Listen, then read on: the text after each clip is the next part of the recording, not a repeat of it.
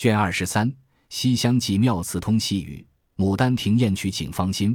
话说贾元春自那日幸大观园回宫去后，便命将那日所有的题咏，命探春以此抄录妥协，自己编次，叙其优劣，又令在大观园乐时为千古风流雅士。因此，贾政命人各处选拔精工名将，大观园模式捐子，贾珍率领贾蓉、贾平等监工。因贾强又管理着文官等十二个女戏子，并行头等事，不得空闲，因此又将贾昌、贾玲唤来监工。一日烫蜡定珠，动起手来，这也不在话下。且说那个玉皇庙并达摩庵两处，一般的十二个小沙弥，并十二个小道士。如今挪出大观园来，贾政正想发到各庙去分住，不想后街上住的贾琴之母周氏，正打算到贾政这边谋一个大小事件与儿子管管，也好弄些银钱使用。可巧听见这边有事，便坐车来求凤姐。凤姐因见他素日不大拿班做事的，便依允了。想了几句话，便回王夫人说：“这些小和尚道士，万不可打发到别处去，一时娘娘出来。”就要应承的，倘或散了，若再用时，可又费事。依我的主意，不如将他们都送到家庙铁剑寺去，月间不过派一个人拿几两银子去买柴米就是了。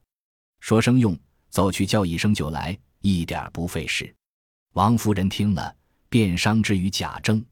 贾政听了，笑道：“倒是提醒了我，就是这样。”及时唤贾琏，贾琏正同凤姐吃饭。一闻呼唤，放下饭便走。凤姐一把拉住，笑道：“你且站住，听我说话。若是别的事，我不管；若是为小和尚、小道士们的那事，好歹依我这么着。如此这般，教了一套话。”贾琏笑道：“我不知道，你有本事你说去。”凤姐听说，把头一梗，把筷子一放，腮上带笑不笑的瞅着贾琏道：“你当真还是玩花？”贾琏笑道。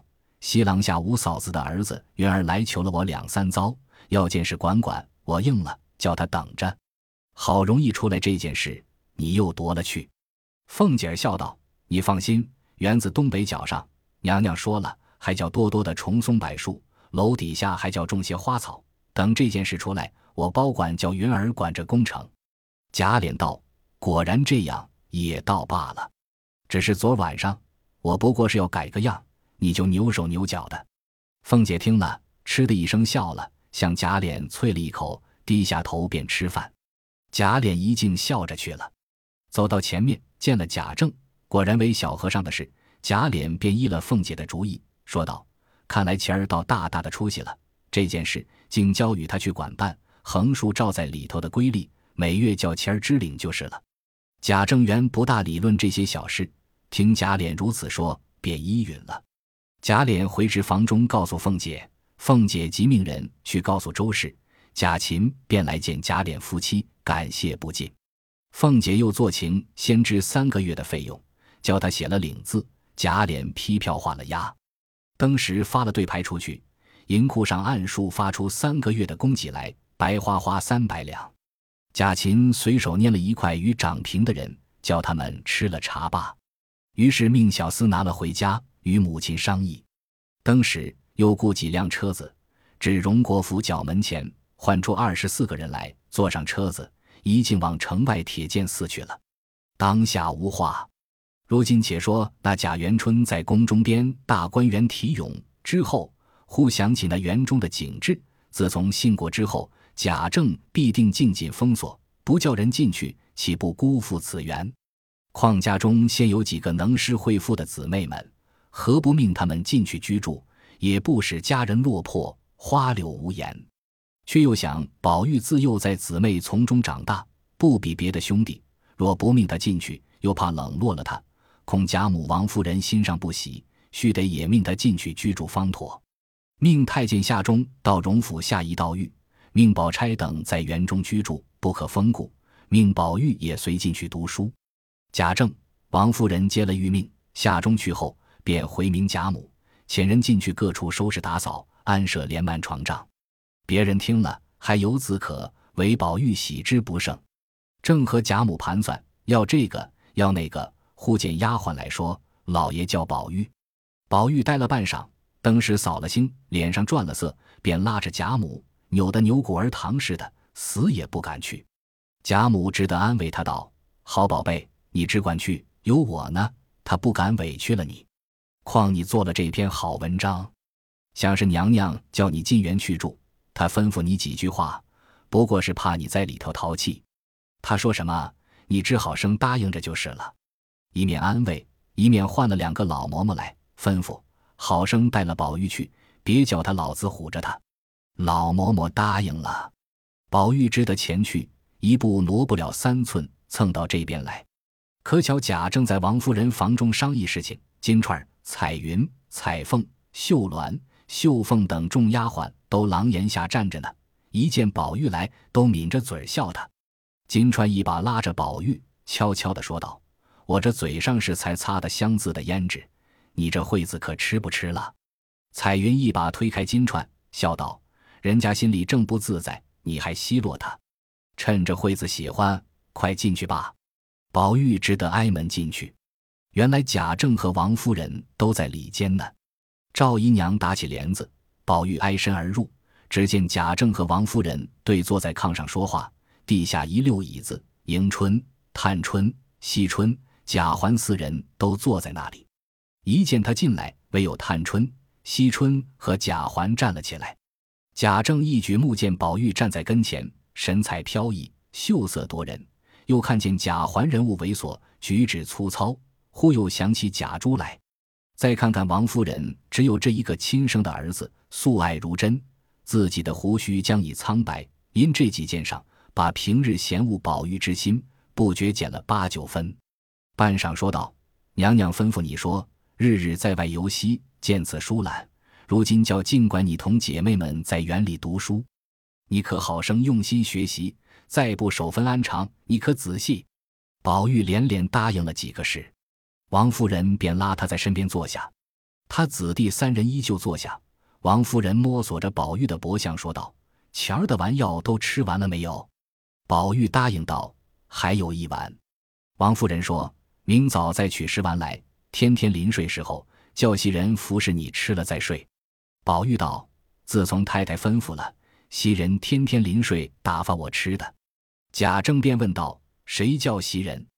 王夫人道：“是个丫头。”贾政道：“丫头不拘叫个什么罢了，是谁起这样刁钻的名字？”王夫人见贾政不自在了。便替宝玉掩饰道：“是老太太起的。”贾政道：“老太太如何晓得这样的话？一定是宝玉。”宝玉见瞒不过，只得起身回道：“因素日读诗，曾记古人有句诗云：‘花气袭人知昼暖’，因这丫头姓花，便随意起的。”王夫人忙向宝玉说道：“你回去改了吧，老爷也不用为这小事生气。”贾政道：“其实也无妨碍。”不用改，只可见宝玉不务正，专在这些浓词艳诗上做功夫。说毕，断喝了一声：“作孽的畜生，还不出去！”王夫人也忙道：“去吧，去吧，怕老太太等吃饭呢。”宝玉答应了，慢慢的退出去，向金钏儿笑着伸伸舌头，带着两个老嬷嬷一溜烟去了。刚至穿堂门前，只见袭人倚门而立，见宝玉平安回来，堆下笑来。问道：“叫你做什么？”宝玉告诉：“没有什么，不过怕我进园淘气，吩咐吩咐。”一面说，一面回至贾母跟前，回明原委。只见黛玉正在那里，宝玉便问他：“你住在那一处好？”黛玉正盘算这事，忽见宝玉一问，便笑道：“我心里想着潇湘馆好，我爱那几杆竹子，引着一道曲栏，比别处幽静。”宝玉听了，拍手笑道。正合我的主意，我也要叫你那里去住，我就住怡红院，咱们两个又近又都清幽。二人正记忆，就有贾政遣人来回贾母说：“二月二十二日是好日子，哥儿姐们好搬进去的。这几日内遣人进去分派收拾。薛宝钗住了恒芜院，林黛玉住了潇湘馆，贾迎春住了坠锦楼，探春住了秋眼书斋，惜春住了凤轩，李纨住了稻香村。宝玉住怡红院，每一处添两个老嬷嬷，四个丫头。除个人奶娘亲随丫头外，另有专管收拾打扫的。至二十二日，一齐进去，登石园内花招绣带，柳拂香风，不似前番那等寂寞了。闲言少叙，且说宝玉自进园来，心满意足，再无别项可生贪求之心，每日只和姊妹丫鬟们一处，或读书，或写字，或弹琴下棋，作画吟诗，以致描鸾刺凤，斗草簪花，低吟敲唱，拆字猜眉，无所不至，倒也十分快意。他曾有几首四十集史诗，虽不算好，却是真情真景。春夜即是云。霞霄云卧人铺陈，隔响蛙声听未真。枕上轻寒窗外雨，眼前春色梦中人。盈盈烛泪因谁泣？点点花愁为我衬。自是小环娇懒惯，拥亲不耐笑颜贫。夏夜即是云，卷袖佳人幽梦长。金龙鹦鹉换茶汤。窗明射月开宫镜，时矮檀云品玉香。琥珀杯清荷露华。玻璃见那柳风凉，水亭处处奇玩动，帘卷朱楼罢晚妆。秋夜即是云，降云轩里绝喧哗，桂魄流光尽茜纱。台锁时文容睡鹤，景飘桐露是栖鸦。抱亲壁至书金凤，倚坎人归落翠花。静夜不眠因酒渴，沉烟重播所烹茶。冬夜即是云，梅魂逐梦已三更。谨记双亲睡未成，松影一庭为见鹤，梨花满地不闻莺。女奴翠袖湿怀冷，公子金雕酒力清。却喜事儿之事明，扫将心血及时烹。不说宝玉闲吟，且说这几首诗，当时有一等势力人见是荣国府十二三岁的公子做的，抄录出来，各处称颂。在有等轻薄子弟爱上那风流妖艳之句，也写在扇头壁上。不时银额赏赞，因此上竟有人来寻诗觅字、嵌画求题的。宝玉一发得意，每日加做这些外物。谁想镜中生动，忽一日不自在起来，这也不好，那也不好，出来进去只是闷闷的。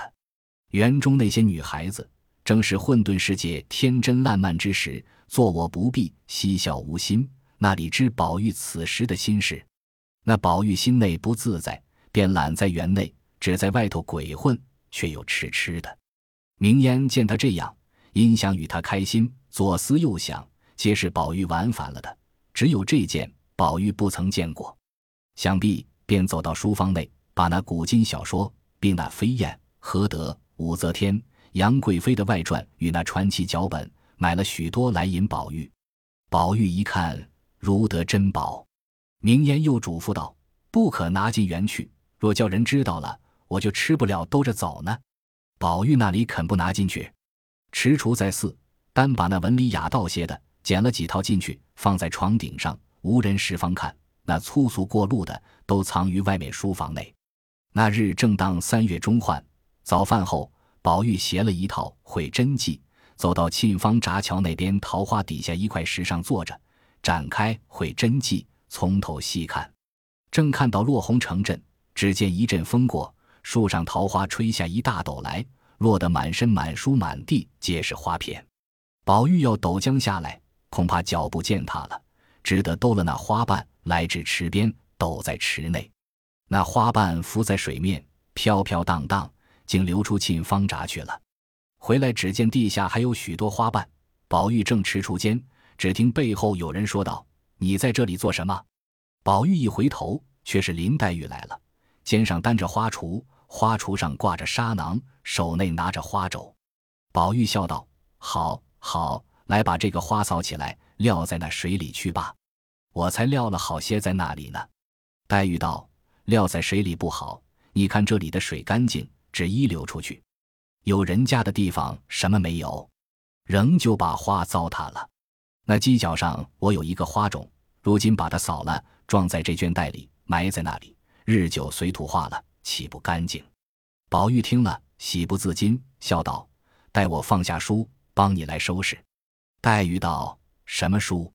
宝玉见问，慌得藏之不迭，便说道：“不过是《中庸》《大学》。”黛玉道：“你又在我跟前弄鬼，趁早给我瞧瞧，好多着呢。宝玉道：“妹妹，要论你，我是不怕的。你看了，好歹别告诉别人。真正这是好文章，你若看了，连饭也不想吃呢。”一面说，一面递了过去。黛玉把花具放下，借书来瞧，从头看去，越看越爱。不顿饭时，将十六出俱已看完，但觉词句景人，余香满口。虽看完了，却只管出神。心内还默默寄诵，宝玉笑道：“妹妹，你说好不好？”林黛玉笑道：“果然有趣。”宝玉笑道：“我就是个多愁多病的身，你就是那倾国倾城的貌。”林黛玉听了，不觉带腮脸耳通红，登时竖起两道似蹙非蹙的眉，瞪了两只似睁非睁的眼，桃腮带怒，薄面含嗔，指着宝玉道：“你这该死的胡说！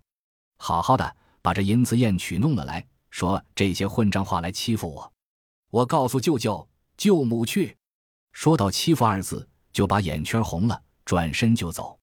宝玉着了忙，向前拦住道：“好妹妹，千万饶我这一遭，原是我说错了。若有心欺负你，明我掉在池子里，叫个癞头猿吃了去，变个大旺八。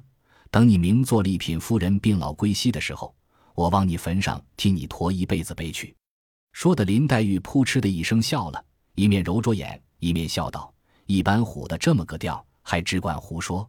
呸！原来也是个银样蜡枪头。”宝玉听了，笑道：“你说说，你这个呢？我也告诉去。”林黛玉笑道：“你说你会过目成诵，难道我就不能一目十行吗？”宝玉一面收书，一面笑道：“正经，快把花埋了吧，别提那些个了。”二人便收拾落花，正才掩埋妥协，只见袭人走来说道：“那里没找到，摸在这里来。那边大老爷身上不好，姑娘们都过去请安。老太太叫打发你去呢，快回去换衣服吧。”宝玉听了，忙拿了书，别了黛玉，同袭人回房换衣，不提。这里林黛玉见宝玉去了，听见众姐妹也不在房中，自己闷闷的，正欲回房。刚走到梨香院墙角外，只听见墙内笛韵悠扬，歌声婉转。林黛玉便知是那十二个女孩子演习戏文，虽未留心去听，偶然两句吹到耳内，明明白白一字不落道，原来是姹紫嫣红开遍，似这般都赋予断井推圆。林黛玉听了，倒也十分感慨缠绵，便止步侧耳细听，又唱道是良辰美景奈何天，赏心乐事谁家院。听了这两句，不觉点头自叹，心下自思：原来戏上也有好文章，可惜世人只知看戏，未必能领略其中的趣味。想必又后悔不该胡想，耽误了听曲子。在听时，恰唱道：“只为你如花美眷，似水流年。”黛玉听了这两句，不觉心动神摇。又听到你在幽闺自怜等句，越发如醉如痴，站立不住。便一蹲身，坐在一块山子石上，细嚼如花美眷，似水流年八个字的滋味。忽又想起前日见古人诗中有“水流花谢两无情”之句，在词中又有“流水落花春去也，天上人间”之句，又兼方才所见《西厢记》中花落水流红，闲愁万种之句，都一时想起来，凑聚在一处，仔细忖度，不觉心痛神驰，眼中落泪。正没个开交，忽觉背后有人击他一下，即回头看时，原来是个女子，未知是谁。下回分解。本集播放完毕，感谢您的收听，喜欢请订阅加关注，主页有更多精彩内容。